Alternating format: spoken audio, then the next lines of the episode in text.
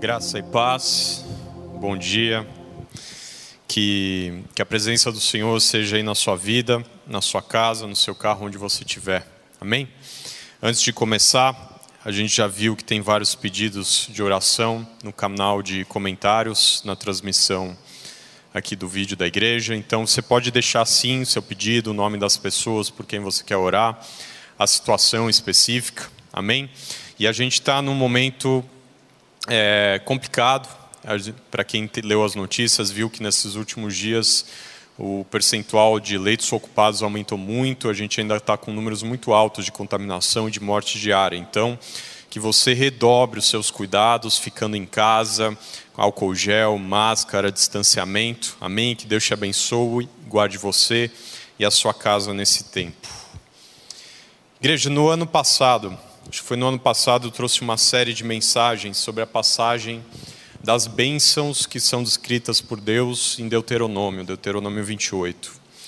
E aquele momento, o tempo que o momento que aquele povo passava era muito especial, porque eles estavam saindo da escravidão do Egito para entrar numa terra que Deus tinha prometido para eles, que era a terra de Canaã, a terra da promessa.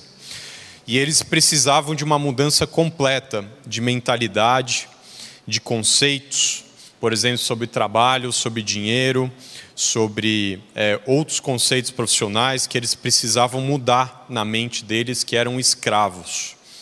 E se a gente olhar no detalhe os livros de Levíticos e Deuteronômio, a gente vê que, na verdade, Deus passou um novo código de conduta para eles nesses primeiros livros, nos livros em que Deus estava falando com Moisés e Moisés repassando para o povo. Era um código de conduta e abrangia, por exemplo, questões morais, questões espirituais, questões sobre a sociedade, questões sobre o governo, questões sanitárias sobre a saúde das pessoas, o cuidado que elas deveriam ter. E também eram princípios, era um código de conduta que dava muita orientação com relação a, a princípios econômicos, porque Deus sabia que aqueles dois milhões de pessoas eles estavam saindo da miséria, da pobreza, e eles passariam a produzir riqueza, a comercializar, investir, comprar e vender, plantar e administrar. Então aquelas pessoas elas precisavam aprender princípios que eram do reino e que eles tinham que implantar na vida deles. E é muito, tem muito disso no livro de Levítico e no livro de Deuteronômio, que é a segunda lei. Né? E nas orientações sobre economia, sobre negócios, sobre dinheiro, existem diversas passagens específicas para aquela época, que são é, para aquela sociedade, para aquela economia naquele momento, que são diferentes do que a gente vive hoje aqui no Brasil. Mas a gente pode extrair princípios que sobrevivem através dos séculos, porque são princípios espirituais, são princípios do reino de Deus. E por isso a gente pode ler essa passagem, entender que é para aquele momento, mas tentar entender o que, que Deus está ensinando para aquele povo para que a gente aplique nos dias de hoje, em 2021. E são esses princípios que eu gostaria de repassar com vocês hoje, alguns desses princípios, e talvez nos próximos domingos. Se você tiver com uma Bíblia ou com o seu aplicativo, é, abre no livro de Levítico, capítulo 25, a partir do versículo 8. Eu vou ler alguns versículos aqui na NVT. Levítico 25, versículo 8, diz assim: Contem sete anos sabáticos, sete vezes sete anos, num total de 49 anos. Então no dia da expiação do ano seguinte, façam soar por toda a terra um toque, um toque longo e alto de trombeta. Consagrem esse ano, o quinquagésimo ano, como um tempo de proclamar a liberdade por toda a terra para todos os seus habitantes. Será um ano de jubileu para vocês, no qual cada um poderá voltar à terra que pertencia a seus antepassados e regressar para o seu próprio clã. O quinquagésimo ano será um jubileu para vocês. Nesse ano não semearão os campos, nem ceifarão o que crescer, nem ceifarão o que crescer espontaneamente, nem colherão as uvas dos vinhedos não podados. será um ano de jubileu para vocês e deverão mantê-lo santo. Comam o que a terra produzir espontaneamente. No ano do jubileu, cada um poderá retornar à terra que pertencia a seus antepassados. Até aqui. Essa passagem, esse capítulo, capítulo 25, Deus começa falando sobre o ano sabático, que acontecia de sete em sete anos, mas hoje eu queria ver com vocês sobre o ano do jubileu, que acontecia a cada 49 anos ou cada 50 anos. Deus ele definiu esse ciclo de 50 anos para aquele povo. A cada 50 anos haveria uma janela que uma série de coisas iriam acontecer. Uma série de coisas ia acontecer a cada 49 anos ou a cada 50 anos no meio do povo judeu. E é gozado porque eu já li em alguns livros, ou mesmo documentários sobre economia, sobre história, que destacam que as sociedades e as economias elas vivem ciclos de 50 a 70 anos. Em que ao final desses ciclos, desses tempos, normalmente tem uma grande crise. E na maior parte das vezes essas crises elas se dão porque os homens eles estouram os limites de alavancagem de endividamento.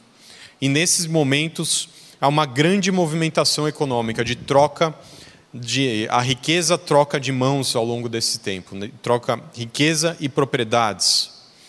Deus, ele que nos criou, ele nos conhece, ele sabe como a gente como a gente se comporta. Então esse esse princípio do ano do jubileu não entrou aqui na Bíblia, não entrou como uma, uma orientação específica da boca de Deus para os homens por acaso. Ele sabia que com aquele povo judeu, composto por homens e mulheres que não são diferentes de mim e você, eles iriam se perder na nova fase da vida deles. Eles começariam a plantar, a comercializar, investir, comprar e vender, mas eles iriam se perder no meio disso tudo. Então, seria uma fase em que eles poderiam plantar, produzir, comprar e vender, investir, emprestar, tomar emprestado. Mas o plano de Deus era maior do que aquilo e continha regras, princípios para evitar que aquele povo se perdesse. E para que, caso ele se perdesse, houvesse um caminho de volta, houvesse uma orientação para eles voltarem ao caminho. Mas no que consistia o ano do jubileu? Em primeiro lugar, era uma mudança de estação. Era uma mudança de tempo, de temporada, de ciclo, como eu falei. Quando se aproximava o ano do jubileu, havia uma grande expectativa gerada é, no coração daquelas pessoas. Quando estava se aproximando do sétimo ciclo de sete anos, tinha uma grande movimentação, uma grande expectativa no meio daquele povo. Era uma expectativa de mudança de sorte, era uma expectativa de ter uma segunda chance, caso os últimos anos, a última temporada não tivesse sido tão bom, ou eles estivessem enfrentando dificuldade e eles tinham uma expectativa de voltar às suas raízes. Ao longo daquelas décadas, daqueles anos, eles se movimentaram, compraram, venderam propriedades, eles moravam num lugar, eles foram para outra região. Quando era chegado o ano do jubileu, existia uma expectativa de voltar, como a gente leu aqui na passagem, para a terra dos seus antepassados. Era algo muito esperado, era algo com que sobre o que as pessoas comentavam, conspiravam e oravam sobre. E também era um tempo mandatório de descanso. Não era uma coisa de um fim de semana ou 15 dias de férias, mas era um ano inteiro de descanso do trabalho na agricultura, pelo menos. Era um ano inteiro dedicado a uma série de coisas.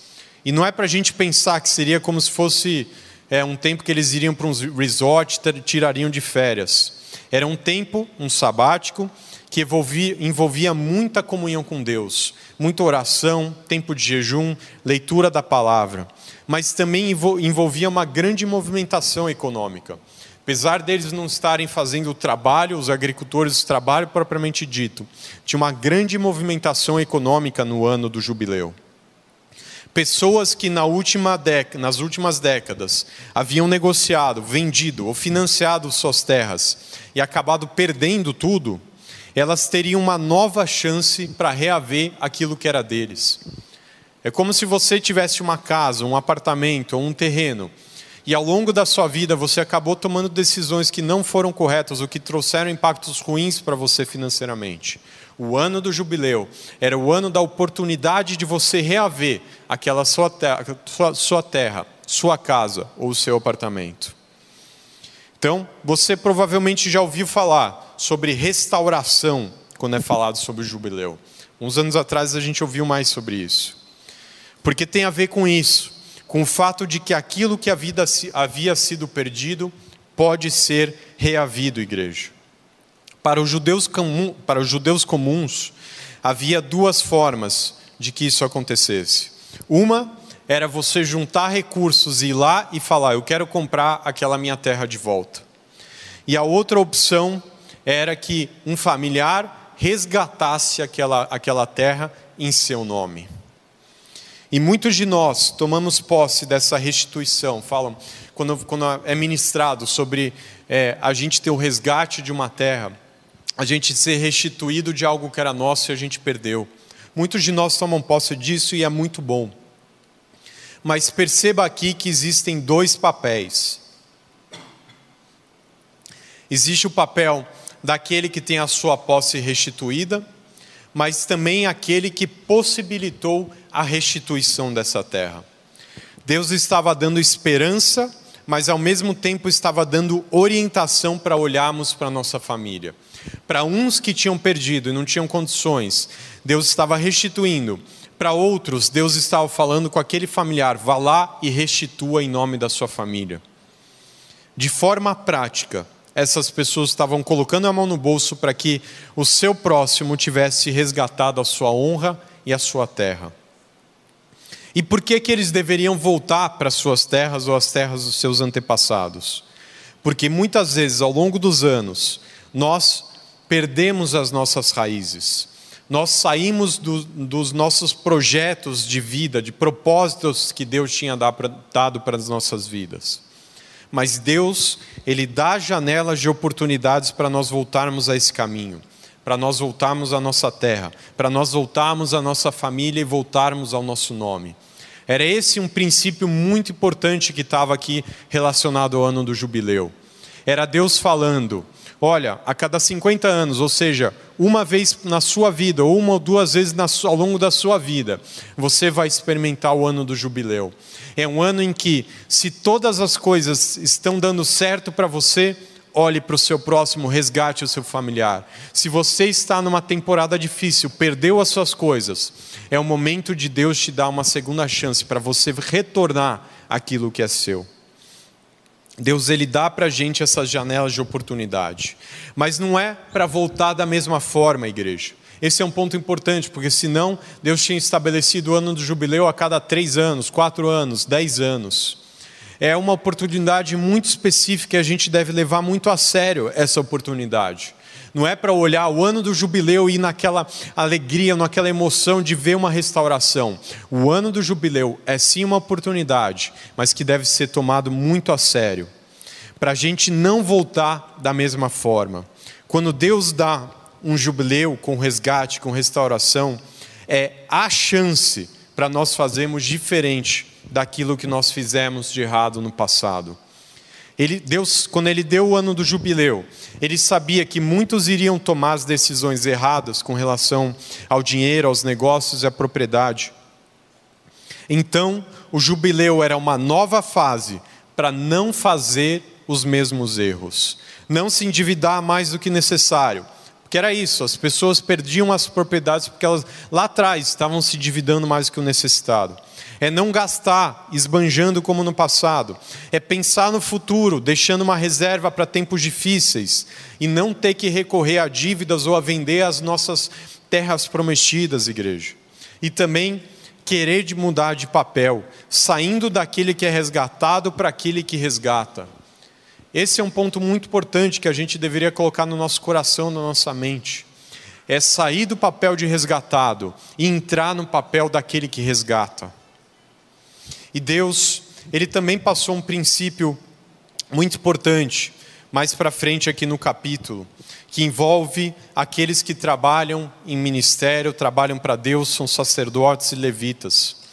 Ele falou que para os levitas, o ano do jubileu era um ano em que todas as terras que eles tinham perdido ou tinham vendido seriam mandatoriamente é, devolvidas para essas pessoas, para os levitas.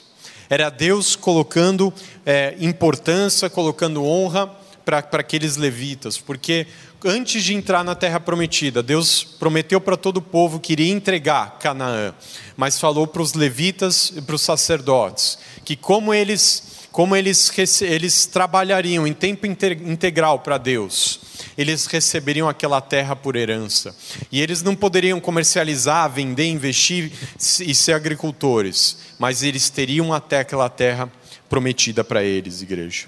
Então o povo deveria respeitar e honrar essa promessa.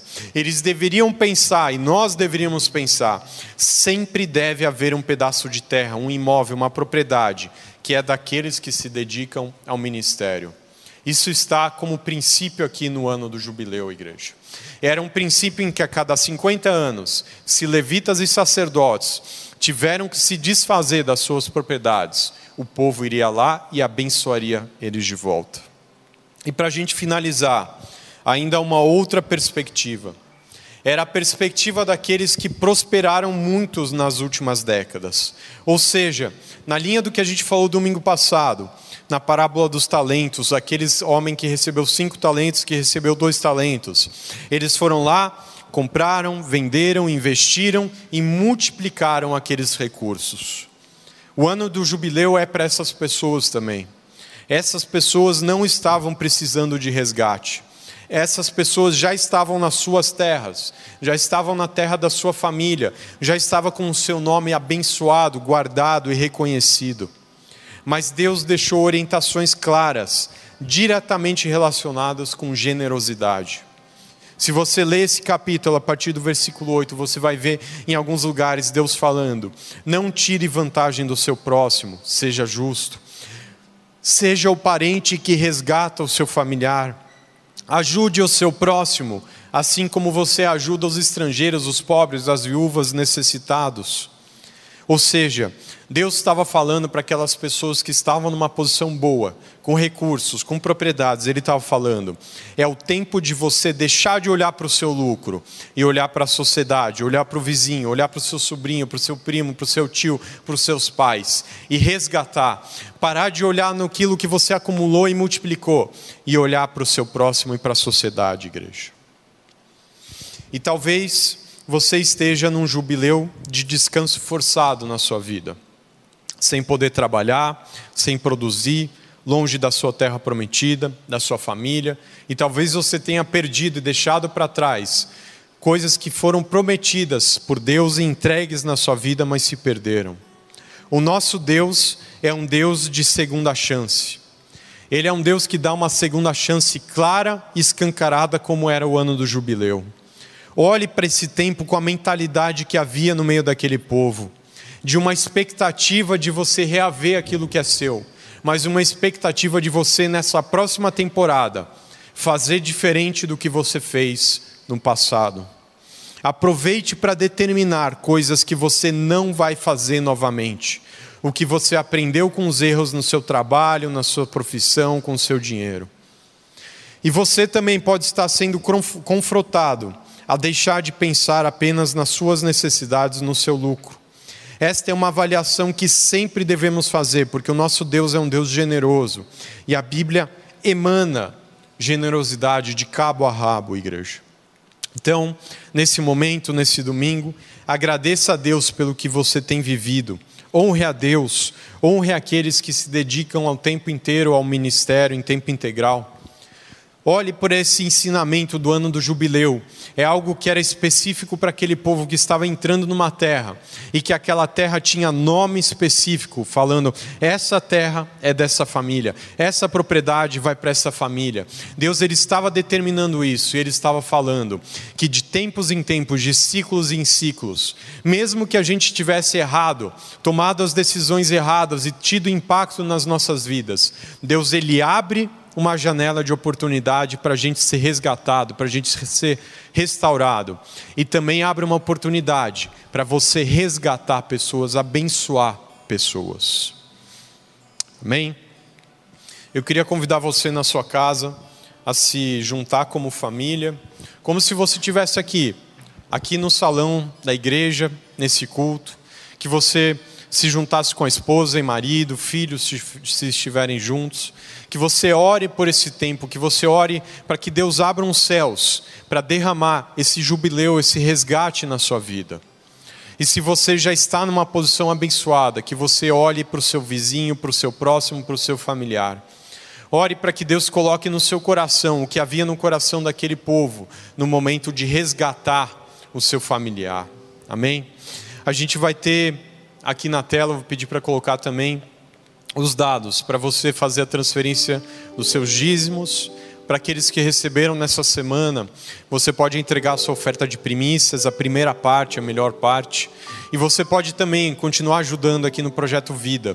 É a maneira em que a nossa igreja, a Plenitude Cristã, leva ofertas assistenciais para aquelas pessoas que fazem parte dessa comunidade ou aqui da nossa vizinhança. Amém? Continue participando, continue mês atrás mês honrando esse projeto, honrando Deus com os seus dízimos e com as suas primícias.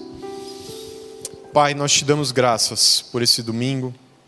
Obrigado, Pai, pelo ano do jubileu. Obrigado pelo ano das segundas chances, das novas oportunidades, Pai. Nós pedimos para que essa palavra venha, Senhor, encontre um lugar é, um solo fértil no coração dos teus filhos, nas nossas casas, nas vidas aqui dos teus filhos da plenitude, Deus. Que essa palavra traga é, frutos, ela multiplique dentro do nosso coração, traga frutos, Deus, de generosidade e de bênçãos, de resgate, Senhor, de provisão, Pai, que também eram enviados nesse tempo, Pai. Que o Senhor libere dos céus, Pai, essa provisão, esse resgate, essa graça, esses bem, essas bênçãos e esses presentes, Pai. Que haja, Senhor, essa manifestação no nosso meio. Olha por esse, por esse mês que nós vamos entrar, Pai, esse mês de março. Nós oramos, Pai, para que o Senhor se manifeste, que o Senhor res, responda orações que o Senhor libere, Pai, empregos, que o Senhor libere vendas, que o Senhor libere recursos para o nosso meio, Pai. E que haja, assim, nesse mês, muita generosidade também no nosso meio, Pai. Nós oramos todos em concordância, em nome de Jesus. Amém e amém. E que Deus te abençoe.